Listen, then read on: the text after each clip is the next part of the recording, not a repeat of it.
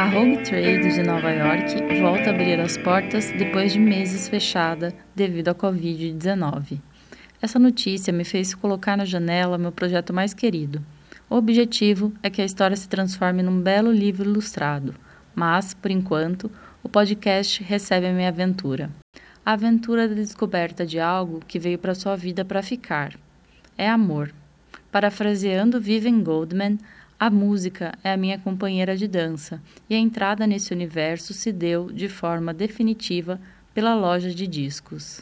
Em resumo, quando adolescente, a loja de discos da minha cidade natal foi um local de descobertas. Mesmo outsider, me senti incluída. Em 2016, iniciei o contato com os atendentes que viraram símbolos musicais e ajudaram na formação cultural de muita gente. Cada um com sua trajetória me ajudaram a montar o quebra-cabeça e assim nasceu Os Caras do Disco.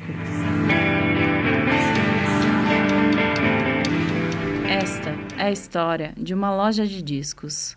Vi a minha loja de discos preferida fechar as portas.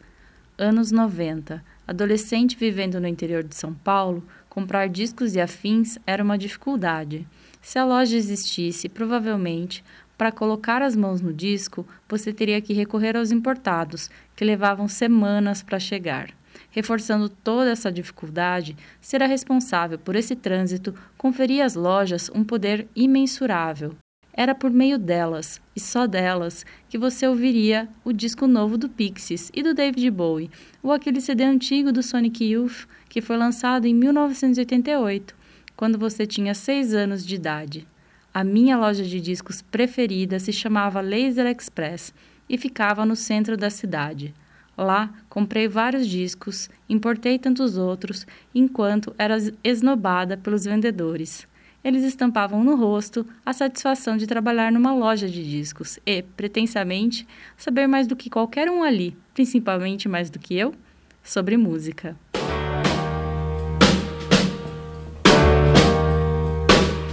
E como eu vim parar aqui? Bem, o vintage tinha função primordial em casa.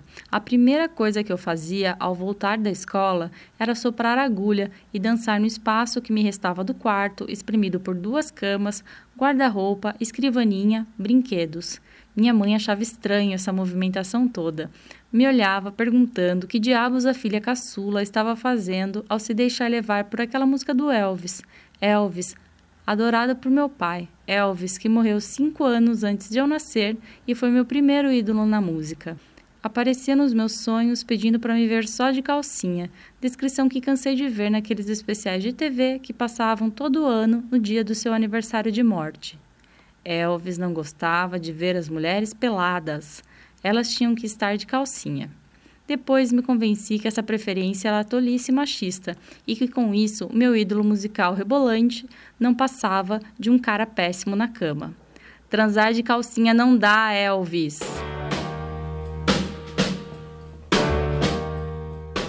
A resposta pronta à minha mãe era que eu tinha tomado um choque. Um choque que não me deixava parar. Essa vibração da infância foi potente durante a adolescência e me sustentou na vida adulta. Com o divórcio, meu pai reforçou sua canalice, levando a coleção do Elvis debaixo do braço. A reconfiguração do mundo, na lógica absurda da substituição, fez com que meu irmão e eu fôssemos obrigados a nos desfazer da vitrola e da nossa pequena coleção de discos. Sabe, meio assim, ah, isso é velho, você não precisa mais disso. Nossa casa sempre foi cheia de música que vinha do rádio um toca-fitas no quarto e outro na cozinha. Minha mãe ouvia música cafona dos anos 80 na programação local, enquanto meu irmão transitava entre MPB e rock. Hoje, os beats de The Perfect Kiss que eu ouço não são os beats digitais do streaming, mas sim os timbres ácidos e abafados do teclado da Gillian Gilbert que tocavam o teto da cozinha da minha infância.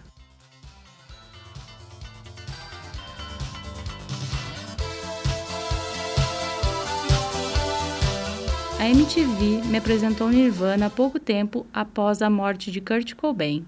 Kurt substituiu Elvis com sua sensibilidade e crueza. Em vez do couro, o xadrez.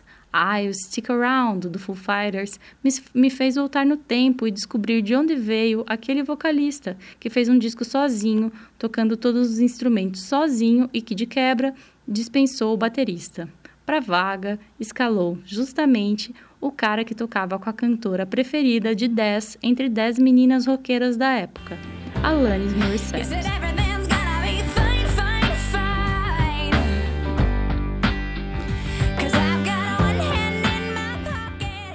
A MTV foi fundamental, mas como qualquer meio de entretenimento e informação, me formou sob seus próprios filtros. Ou seja, ao mesmo tempo que, em que fui introduzida a um universo totalmente novo e instigante, fiquei afastada da produção de mulheres. Neste meu rolo de lembranças não tem um acorde sobre Bikini Kill e o movimento Riot Girl, Patti Smith ou Sixty and the Bunches, por exemplo. Tinha espaço para Madonna sim, a grande diva do pop. Porém, sendo o tópico mulheres na música, não houve um avanço em relação à abordagem. Quando Gwen Stefani apareceu à frente do No Doubt, o furor se dava pela beleza e pela barriga à mostra, de como a letra de Don't Speak, o hit, versava sobre fim de namoro com o baixista Tony Canal, e na sequência a novidade era o novo casal que se formava, quando ela emendou um namoro com Gavin Rossdale, vocalista da banda Bush. As novatas estrelas do pop recebiam atenção. Britney Spears mais do que Christina Aguilera, e na onda do que, que a música latina tem, veio a Shakira,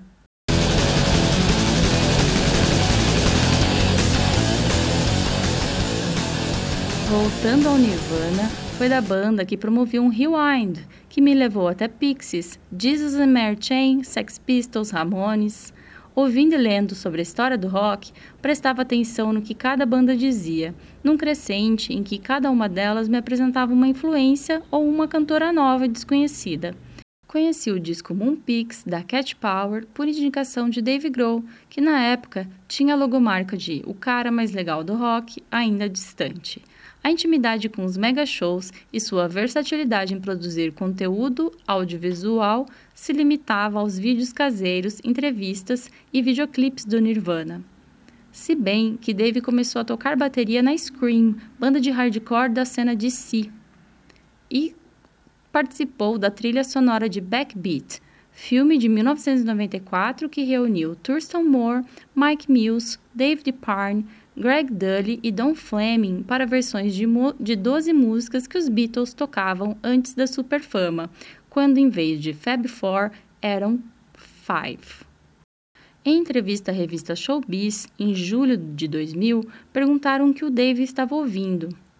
A resposta: uma garota chamada Sean Marshall, a Cat Power. São as músicas mais bonitas que já ouvi em minha vida. E lá fui eu importar o CD da garota incrível que toda hora que tocava rendia o comentário cretino do meu irmão. Por que não se mata logo em vez de ouvir isso daí?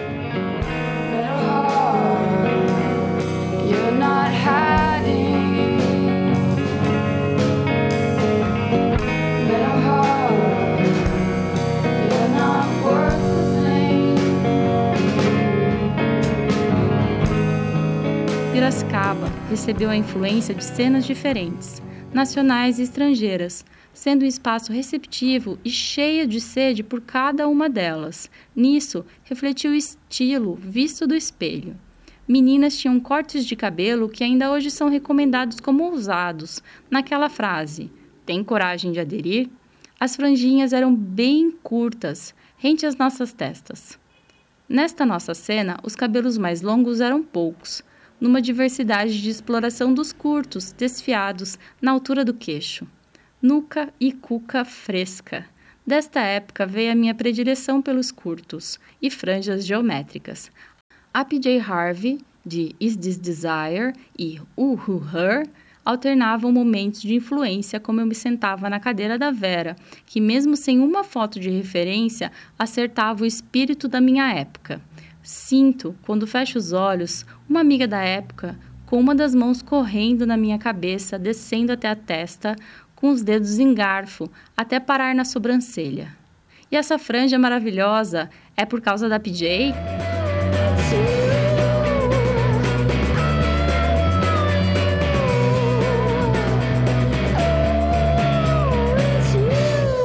A ideia de conversar com os responsáveis por criar esse microcosmo alternativo se materializa aqui no podcast.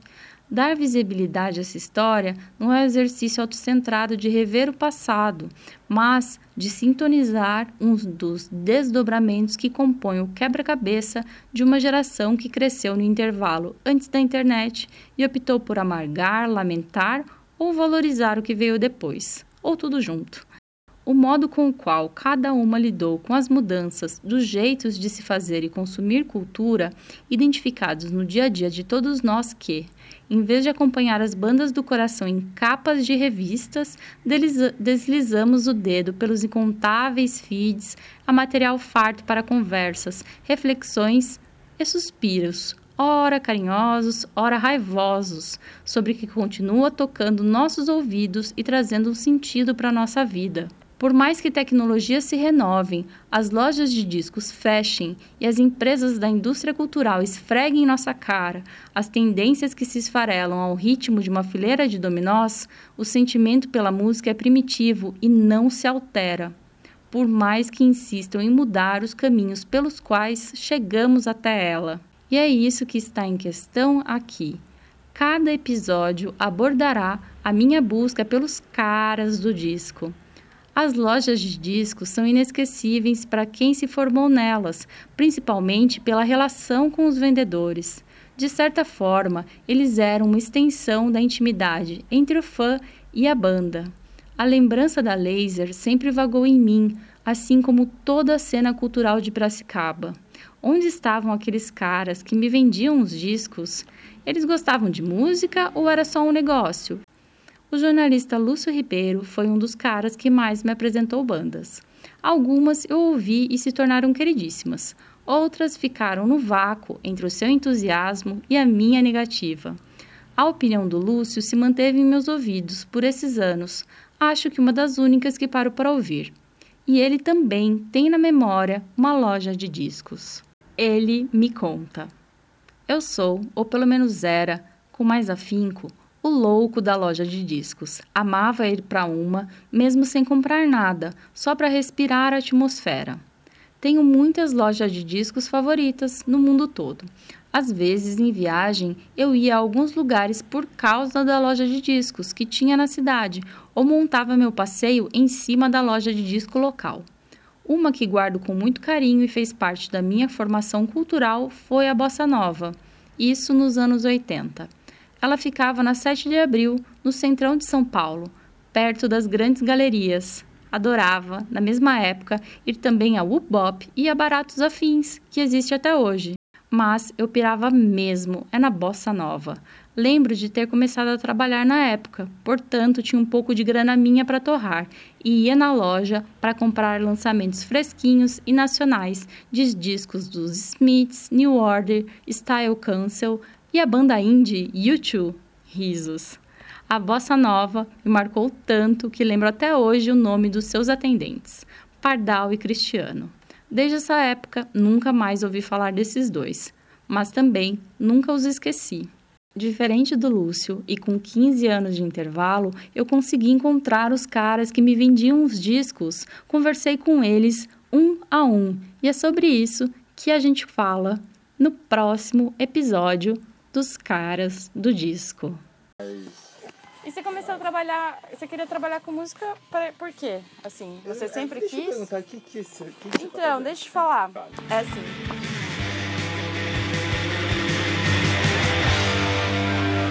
Os Caras do Disco é um projeto da jornalista Márcia Escapatício.